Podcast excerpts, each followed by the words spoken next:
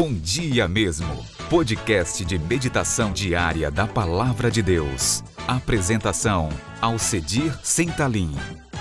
Bom dia, mas bom dia mesmo. Vai ser um dia abençoado para a glória do nosso Deus.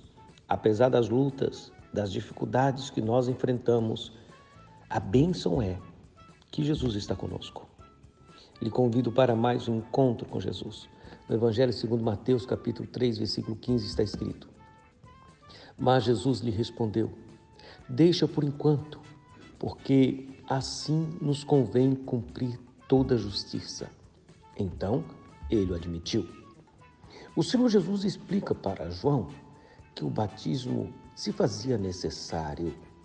Fazia necessário porque esse é o desígnio de Deus, é o plano da salvação é o plano da redenção revelado nas Escrituras, da qual Deus havia preparado para aplicar a sua justiça de amor em resgatar o pecador. João compreendeu e admitiu. Jesus estava certo, porque Jesus está sempre certo. Senhor Deus, a gente nem entende muito sobre todos esses detalhes, nós sabemos pouco ou quase nada. Mas graças a Deus que Jesus sabe tudo. Graças a Deus que a revelação encarnada se manifestou e o plano eterno da redenção foi aplicado.